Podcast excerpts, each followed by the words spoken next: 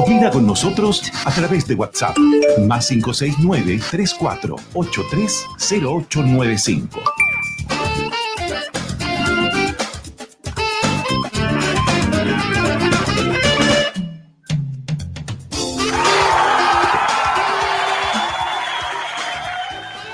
Twitter Café, a través de Radio Valparaíso.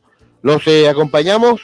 Saludamos a mm, nuestro próximo invitado que está allí, lo estamos eh, viendo en el video, escuchando también, por supuesto, acá en el Twitter Café de Radio Valparaíso, abogado, ex subsecretario de Telecomunicaciones, Pedro Huichalaf Roa. Pedro, ¿cómo te va? Muy buenos días.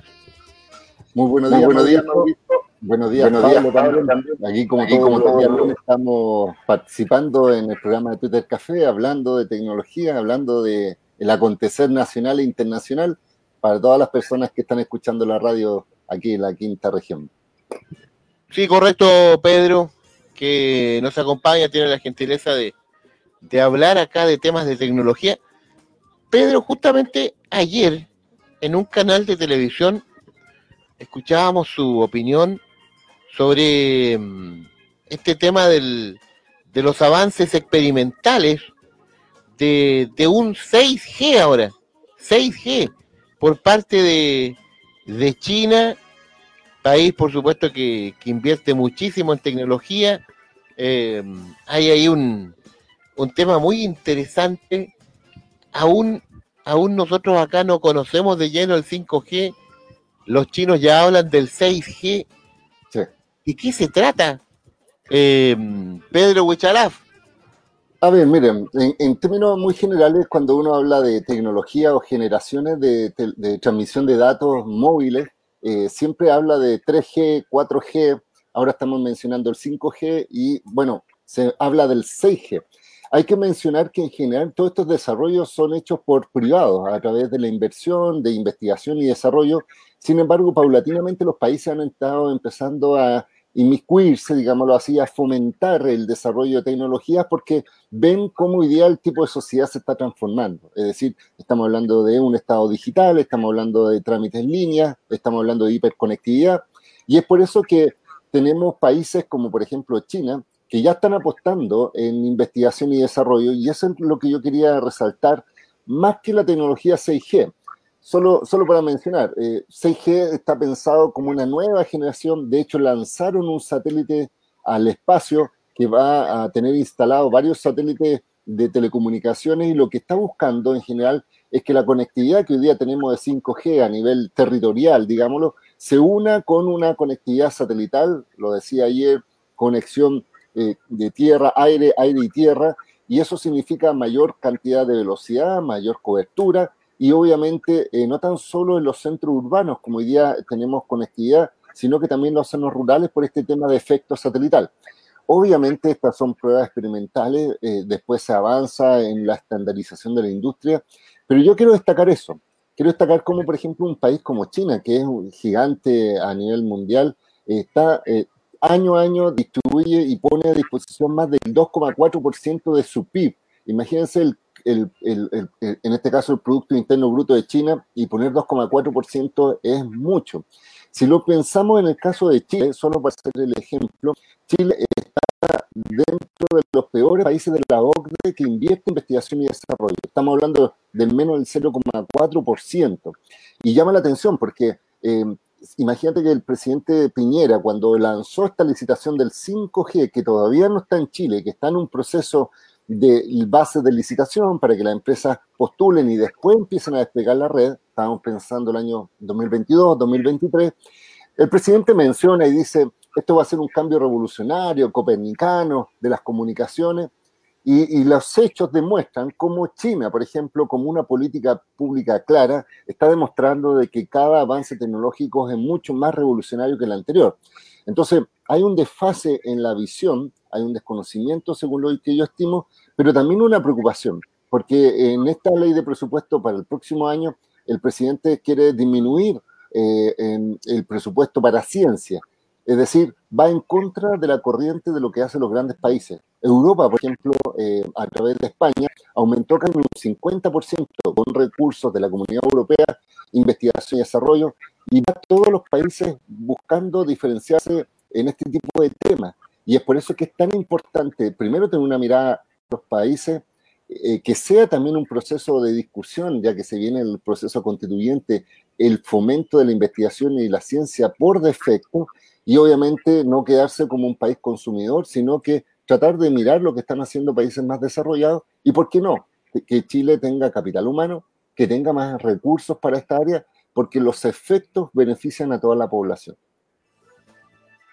Sí, correcto, correcto, Pedro. Em, es el tema también permanente de debate respecto de la baja inversión en el desarrollo científico. Em, se supone que este es un momento de, revisar los temas más profundos de nuestra sociedad em, y tal vez debiéramos poner énfasis en este en estos temas, invertir más para pensar en un mayor progreso, eh, Pedro Huichalaf, en un mediano plazo? O sea, eh, piensa que China está lanzando satélites de telecomunicaciones, tiene centenares de satélites. Chile estaba, hoy día el presidente anunció eh, el envío de un satélite para sacar imágenes, es decir, están pensando siempre a corto plazo y no pensando a mediano y largo plazo como lo hacen las políticas públicas de países como China.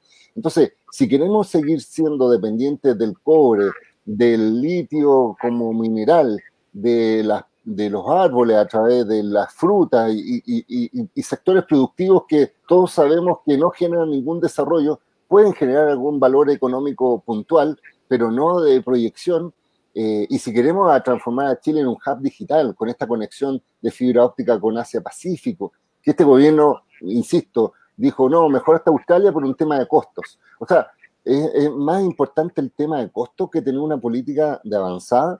Es por eso que también cuando hablamos de medidas de ciberseguridad, si estamos hablando de inteligencia artificial, el otro día estuvimos con el senador Kenneth Pugh, el senador de aquí, de la quinta región, debatiendo la universidad sobre el tema de regulación y nuevas tecnologías, él hablaba sobre el desarrollo de un centro de ciberseguridad en Valparaíso, formar eh, capital humano en regiones. Yo siento que esas son las ideas, pero que tienen que venir acompañados con políticas públicas y el quien lidera el país, estamos hablando del presidente, debería impulsarlo.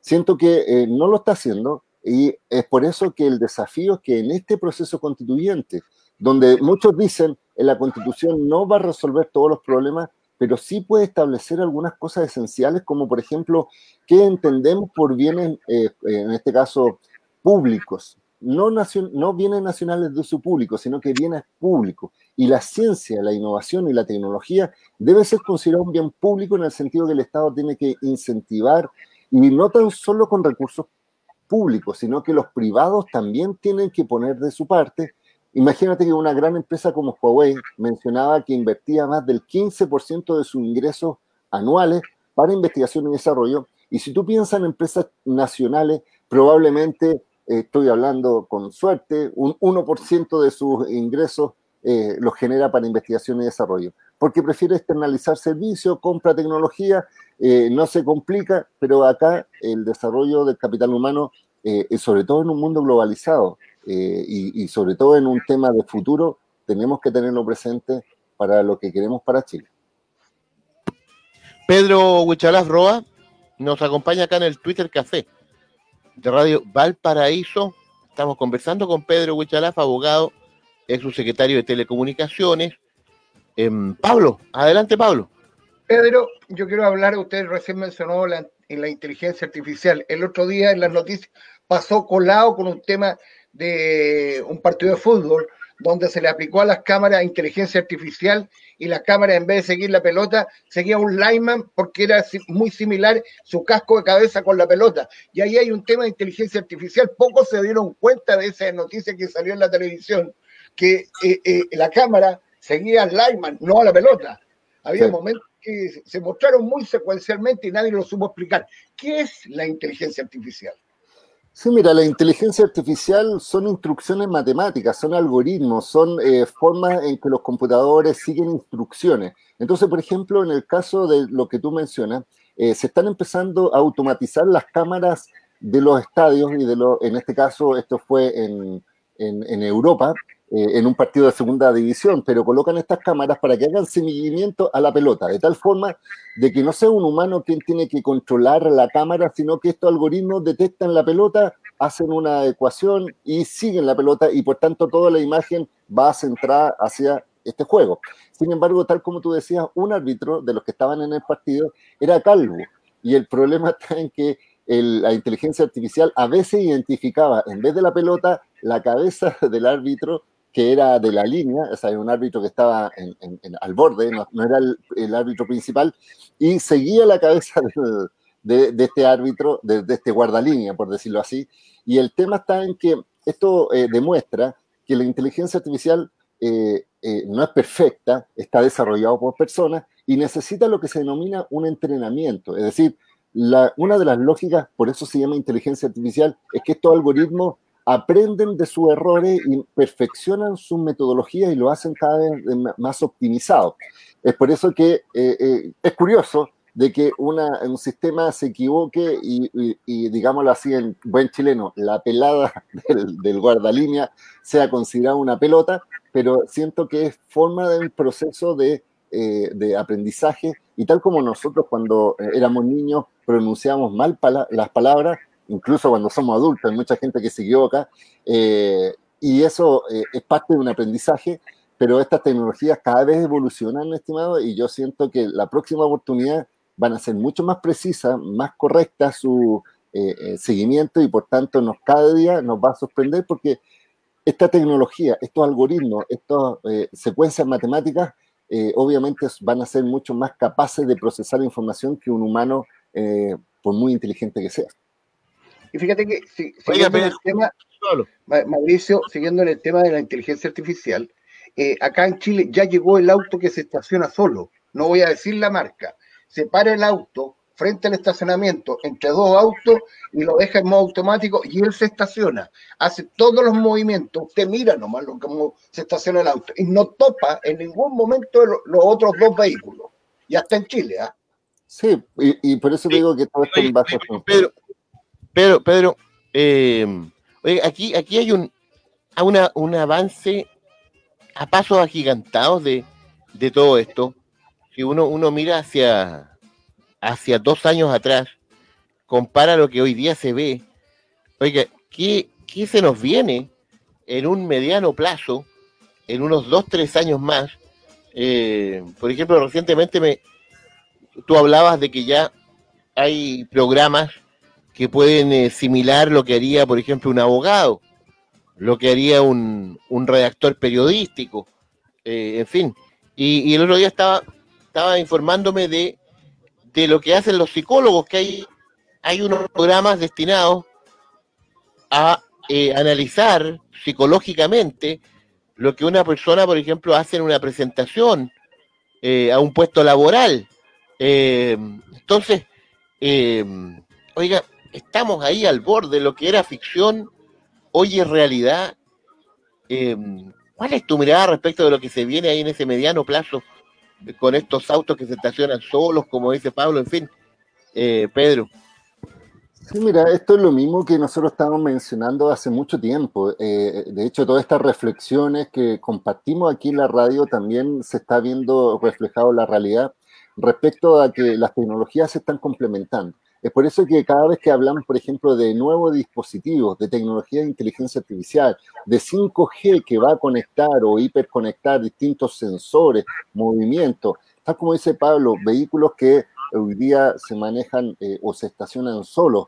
Eh, de hecho, ayer estaban mostrando también una nota de vehículos que ya están empezando a transportar personas, eh, vehículos aéreos, digámoslo así, en Barcelona, en España. Entonces, esto no es eh, ciencia ficción. Eh, lo, importante es ver que esto está pasando. Por eso yo menciono mucho la importancia, más que las cosas concretas, tal como, como tú lo decías. Imagínate, eh, ya no va a haber camarógrafos. De hecho, los noticieros, hoy día, para que ustedes lo sepan, yo he ido a muchos noticieros chilenos y ya no hay camarógrafos porque hay cámaras robot, es decir, son y, y, por qué son cámaras robot? Porque, por ejemplo, eh, se mueven de una forma mucho más eh, simple, más fluida, no tiene que soportar, digámoslo así, el pulso del humano. Por ejemplo, una persona se puede equivocar, se puede girar muy rápidamente, esto está totalmente automatizado, está sincronizado. Entonces, esas cosas están pasando hoy día, están sustituyendo trabajos, están sustituyendo empleos, pero eh, genera un desafío para que las personas, primero, eh, sobre todo las, eh, los jóvenes de hoy día, tengan nuevas oportunidades. De hecho, salía la noticia de que las universidades están abriendo cupos especiales en carreras de ingeniería para mujeres, así que llamo también a, las mujeres a, a estar en este ámbito porque hay cupos especiales para ellas pero yo siento que hay que tener una mirada de, de política pública, porque estas cosas no se tienen que conducir solas. No es solo la industria quien trae un, algo novedoso e implementa sobre los demás.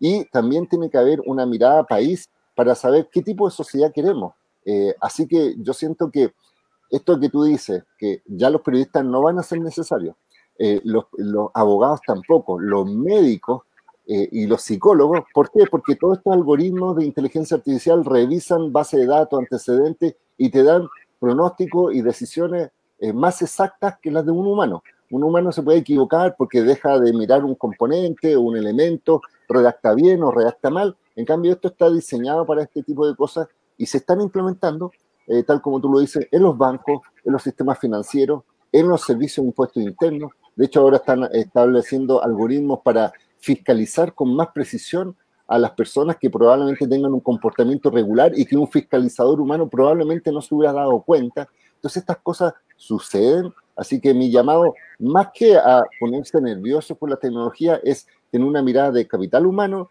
eh, de las personas que hoy día no tienen las competencias de adquirirlas, a pesar de que algunas dicen, no, por edad yo ya estoy atrás. No, eh, eh, el aprender siempre es positivo y tiene que haber una reconversión pero en, general también eh, tener una mirada, insisto, de políticas públicas de mediano a largo plazo, no en lo inmediato, no pensar en lo que va a pasar en un año más, sino que pensar en lo que va a suceder en 5 o 10, porque antes las proyecciones de 10 años hoy día se están cumpliendo en dos. Es decir, lo que tú proyectabas a 10 años ya está ocurriendo. Entonces hay que tener eh, una, un aporte colaborativo, porque esto no es de izquierda ni de derecha, esto es de futuro. Así es, eh, Pablo, sí, brevemente que ya estamos para la pausa, Pablo.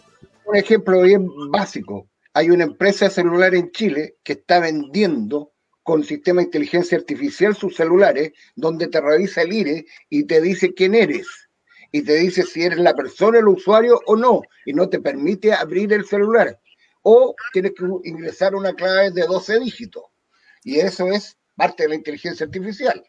Sí, hay una combinación ahí de huellas biométricas, de registros de datos personales, esto para identificar digitalmente una persona y efectivamente eh, eh, estos tipos de sistemas son mucho más precisos, eh, tienen menos tasas de fallo que algunos sistemas anteriores, entonces cada vez se está haciendo mucho más, en este caso, normalizado, digámoslo así, el uso de este tipo de tecnología.